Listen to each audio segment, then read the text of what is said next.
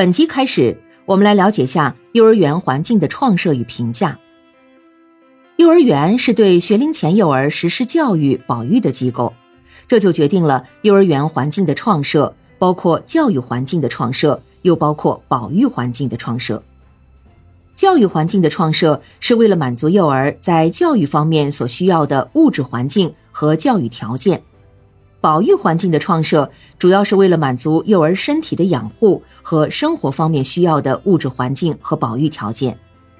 只有优化了这两方面的环境，才能使幼儿在身心各个方面得到健全的发展。幼儿园环境的创设，在内容上可以分为教育环境与保育环境的创设，这是幼儿园教育的基础，也是幼儿身心发展的必要条件。因此。对幼儿园环境创设的研究，必须深入到教育环境的创设与保育环境创设的研究，从而能从不同的角度、不同的教育要求出发，创设不同的环境，对幼儿实施有效的教育。那么，我们就先详细说说幼儿园教育环境的创设。环境对人的身心发展会产生一种限制作用，即有利和不利的限制作用。这种限制作用在幼儿园同样存在，因此，幼儿园环境创设必须注意消除不利限制作用，而要做到这点，就必须对幼儿园教育环境的现状进行分析，从而明确环境设置的方向。现在，我们就来具体了解一下幼儿园教育环境的现状分析。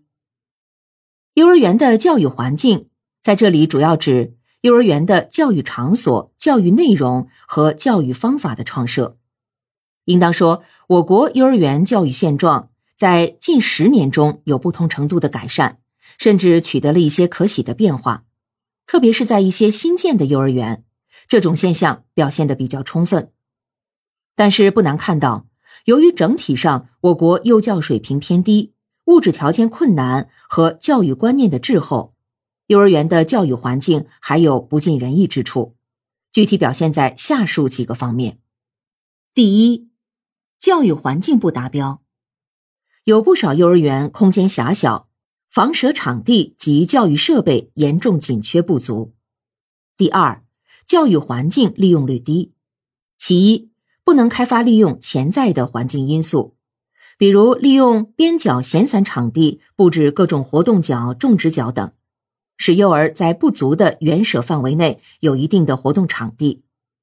其二，限制幼儿利用活动环境，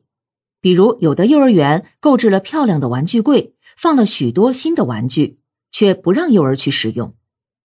其三，不能把大量有利的环境因素组织到教育活动中去，这种环境因素既有物质环境因素，又有人际因素。